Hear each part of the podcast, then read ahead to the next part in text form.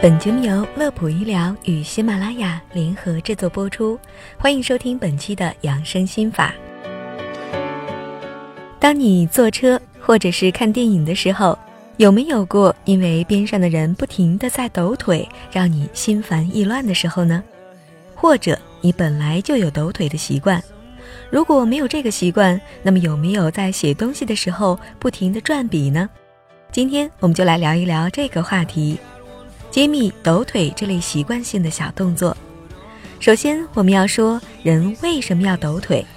科学家曾经提出过这样的一个说法：人们的重复性行为会通过中枢神经系统反馈到大脑皮层的特定部位，提高血清素等激素的分泌，从而缓解神经上的紧张感，降低焦虑，缓解情绪。这个重复性的行为不仅包括抖腿。转笔还有可能是某些小习惯，比如拽衣角、扣手指等。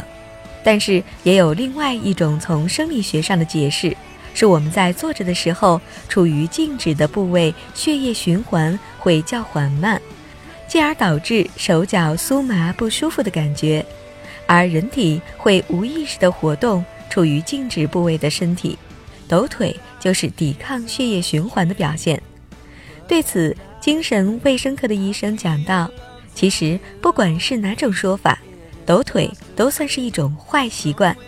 有些人依赖这类小动作来缓解焦虑，结果往往演变成为如果不抖腿就会加倍的焦虑。这是一种非常不健康的减压方式，而且一旦养成会很难戒除，发展严重的话，甚至会导致精神类的疾病。那么，对于已经养成这种习惯的人来说，应该怎么做呢？其实，喜欢抖腿是潜意识的一种表现，并不是严格意义上的医学疾病。而且，很多这类小动作都是在小时候形成的。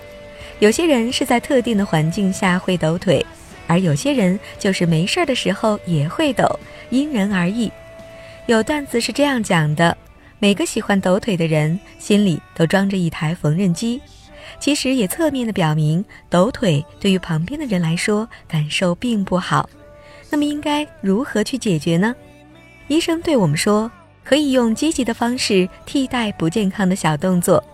第一点，饮食减压，在发现自己抖腿的时候，可以吃上一点橘子或者是杏仁儿，它们当中含有降低体内应激激素和减压的维生素，还可以喝些绿茶。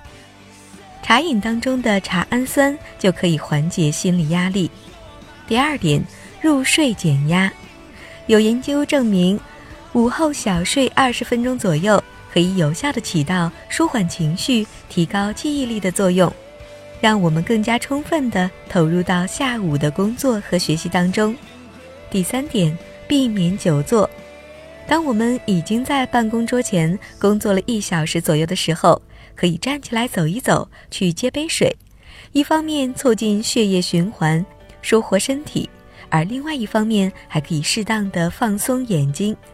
但是，如果你发现抖腿或者是其他的习惯已经成为了生活的困扰，经常不抖腿就无法投入到工作当中，甚至是无法入睡，请及时前往医院就医。避免产生更为严重的焦虑症状，影响到正常的生活。好了本期的养生心法就到这里。乐普医疗健康调频祝您生活安心工作顺心。我们下期节目再会。